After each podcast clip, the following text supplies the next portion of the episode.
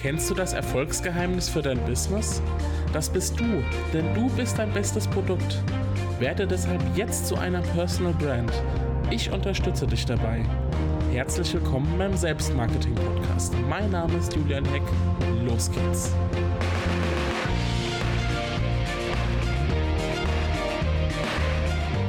Hallo und herzlich willkommen zu einer neuen Folge des Selbstmarketing Podcasts.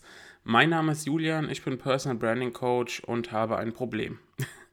Es kann gut sein, dass ich dir ähm, hier etwas erzähle, was all dem widerspricht, was du bisher zu dem Thema gehört hast. Vielleicht stoße ich dir auch vor den Kopf und löse im ersten Moment so ein bisschen Verwunderung aus, ich weiß es nicht.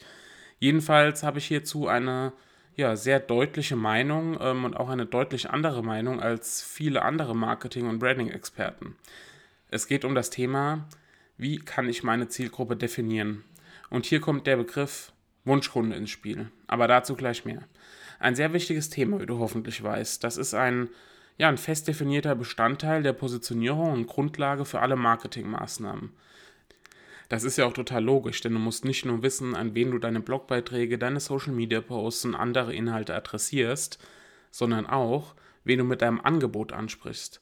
Und hier kommt es vor allem auf das Wie an, also wie du deine Zielgruppenansprache gestaltest.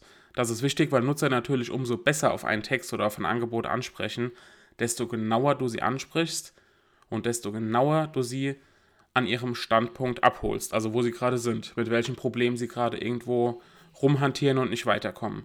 Die spannende Frage ist jetzt, wie du deine Zielgruppe definieren kannst bzw. definierst. Und die wohl bekannteste Methode ist die einer Persona. Im Internet findest du massenweise Anleitungen dazu, wie du ein Avatar, eine Persona oder deinen Wunschkunden erstellst. Wunschkunde. Da ist ja der Begriff, den ich eben gerade schon mal erwähnt habe und mit dem ich mich nicht so ganz anfreunden kann.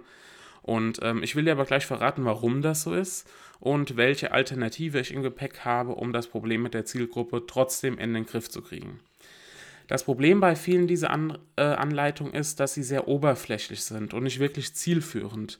Ähm, sie bringen dir schlichtweg nicht viel äh, in deine Arbeit dann. Und das ist auch das größte Problem beim Wunschkunden, meiner Meinung nach. Du findest viele Checklisten bzw. ausfüllbare Fragebogen, mit denen du dir deinen Wunschkunden zurechtbasteln kannst. Und genau das ist allerdings auch die Krux. Es bringt dir rein gar nichts, deinen Lieblingskunden zu backen, wenn du den gebackenen Lieblingskunden in der Realität nicht antriffst. Weil, ja nun, weil er nur in deinem Kopf existiert oder auf deinem Tisch, wo du dann deinen gebackenen, deinen gebackenen Wunschkunden ähm, ja, anschaust, sozusagen. Also solche Wunschkundenvorlagen fragen Dinge ab, wie zum Beispiel den Namen, das Alter, das Geschlecht, den Wohnort, den Beruf, die Haarfarbe, Augenfarbe, äußere Merkmale, Musikgeschmack, Lieblingsbücher, Lesegewohnheiten, alles, was du dir nur vorstellen kannst. Ähm, du hast vielleicht auch so mal so einen Fragebogen selbst schon mal ausgefüllt. Ähm, und auch sogenannte Schmerzpunkte werden abgefragt ähm, und einiges mehr. Und im Ergebnis, übrigens, wenn du gerade ein Hintergrundgeräusch hörst, ist es tatsächlich mein Hund, der schnarcht. Aber den wollte ich jetzt nicht rausschicken. Jedenfalls im Ergebnis haben wir dann unseren gebackenen, ähm, einfach mal ein Beispiel, unseren gebackenen Peter 42 aus Mannheim, Unternehmensberater, schwarze Haare, braune Augen, drei Tage Bart, Brillenträger, hört gerne Rock, hat die FAZ im Abo, liest gerne Kriminalromane, hat zu wenig Selbstbewusstsein und traut sich deshalb nicht, sich als Person zu vermarkten. Jetzt mal ein Beispiel, was ich mal kon äh, äh, konstruiert habe. Die Frage ist nun, was fangen wir mit diesem Ergebnis an? Und bei meinem Beispiel von, um bei meinem Beispiel von eben zu bleiben, schreibst du jetzt alle Blogbeiträge, alle Newsletter, alle Social Media Posts genau so, als würdest du Peter schreiben? Erstellst du jetzt Angebote, die genau auf Peter zutreffen? Mag sein, dass dir all das jetzt etwas leichter fällt, weil du Peter vor Augen hast, dass dir der Prozess des Schreibens leichter fällt. Doch wie erwähnt, gibt es jetzt hier das große Problem, denn du weißt ja nicht, ob es Peter überhaupt gibt, beziehungsweise ob die gesamte Zielgruppe von dir wie dein Wunschkunde, Wunschkunde Peter ist. Ja, also ob die Zielgruppe wirklich eins zu eins ähm, auf die Beschreibung von Peter zutrifft. Es wäre also möglich, dass du komplett an deiner Zielgruppe vorbeischreibst. Das hatte ich ja bereits ähm, erwähnt eben. Es gibt aber noch etwas, wo bei mir viele Fragezeichen auftauchen. Denn für was zum Beispiel brauchst du jetzt die Augen- und Haarfarbe deines Wunschkunden? Mal ehrlich, hilft dir das bei deiner Zielgruppenansprache wirklich weiter? Meiner Meinung nach nein. Genauso wenig hilft dir weiter, ob jemand eine Brille trägt oder nicht, ob jemand Rock hört oder lieber Schlager hört. Und es gilt auch für viele weitere Aspekte, die für dein, für dein Wunschkundenprofil häufig abgefragt werden. Es sei denn natürlich, du bist Optiker und willst Brillen verkaufen oder hast was mit Musik zu tun. Aber davon gehen wir jetzt einfach mal nicht aus. Du kannst darauf schlichtweg keine, äh, daraus schlichtweg keine Erkenntnisse für deine Kommunikation ableiten. Denn deine Zielgruppe wird in diesen Bereichen sehr heterogen sein. Du kannst zum Beispiel nur Frauen ansprechen oder nur die Generation ab 55 Jahren. Das ist natürlich klar. Dann ist es natürlich in dem Bereich eine homogene Zielgruppe aber viele weitere Merkmale sind einfach nicht relevant. Sie sind meines Erachtens nutzlos. Wir sind nun mal nicht bei einem Wunschkonzert. Deshalb solltest du dir auch keinen Wunschkunden backen wollen. Das ist zumindest meine Meinung. Aber was ist nun meine Alternative?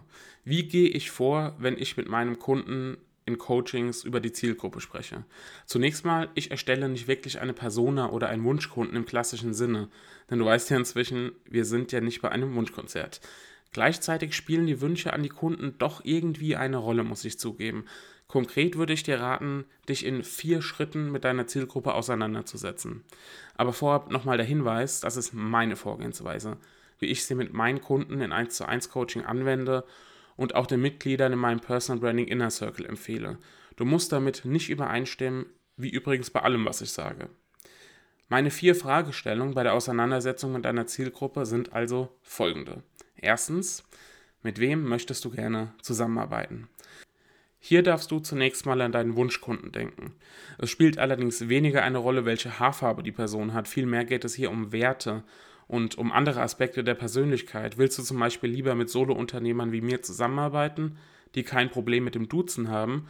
Oder magst du gerne in Konzerne reingehen und Seminare halten, um mal ein Beispiel zu nennen? Es geht also eher darum, was dir mehr Spaß machen würde und mit wem du regelmäßig, also vielleicht sogar täglich ähm, deine Zeit verbringen magst. Also hier spielt der Wunschkundenaspekt eine Rolle. Die zweite Fragestellung ist, welches Problem möchtest du auf welche Weise lösen? Es geht an dieser Stelle ganz klar um den Nutzen, den Nutzen für deine Kunden. Also beschäftige dich intensiv mit den möglichen Problemen deiner potenziellen Zielgruppe, arbeite diese Probleme im Detail aus und ich rate dir wirklich, mach eine Tabelle, mach es so detailliert wie möglich und notiere dir dann dazu, wie deine Lösung hierfür aussieht. Du musst also deinen Nutzen auf den Punkt bringen können, eine große Herausforderung, woran viele tatsächlich scheitern. Und ähm, dafür musst du auch die Probleme deiner Zielgruppe kennen bzw. kennenlernen. Dazu kommen wir gleich im vierten Schritt nochmal. Das ist also ein wesentlicher Punkt in deinem gesamten Personal Branding, weshalb dieser Punkt auch immer wieder einen großen Teil in meinen Coaching-Angeboten einnimmt. Weitere Impulse dazu erhältst du zum Beispiel auch im Personal Branding Inner Circle. Fragestellung Nummer 3. Wer ist eine kaufkräftige Zielgruppe für dein Angebot? Und hier wird es schon interessanter.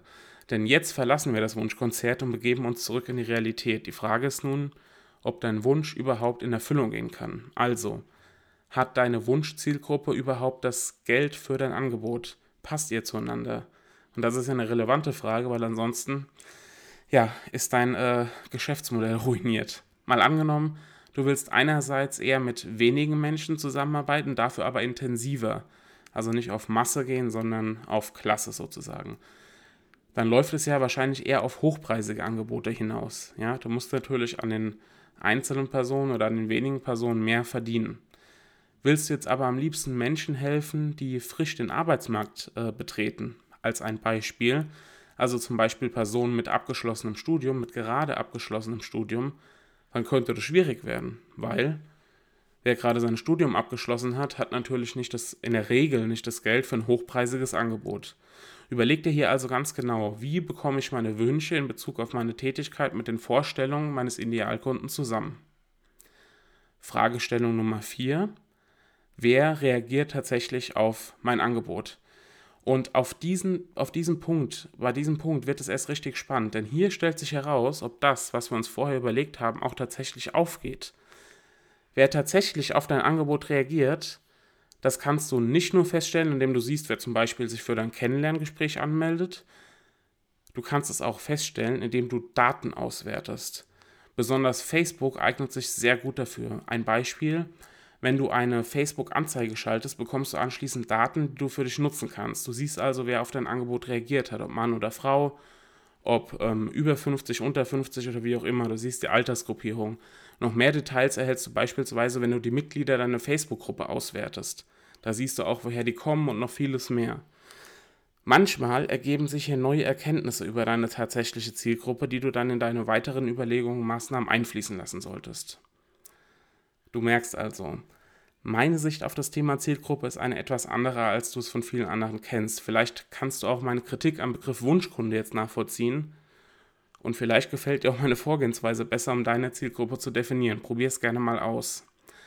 Wenn du dazu noch mehr wissen willst oder Fragen hast, dann melde dich gerne bei mir, denn du darfst nicht vergessen, die Zielgruppe ist ein wesentliches Element für alles, alles weitere im Personal Branding. Eine genaue Zielgruppenansprache ist wichtig, um Nutzer zu Interessenten zu machen, einerseits, und um Interessenten zu Käufern zu machen, andererseits, der zweite Schritt.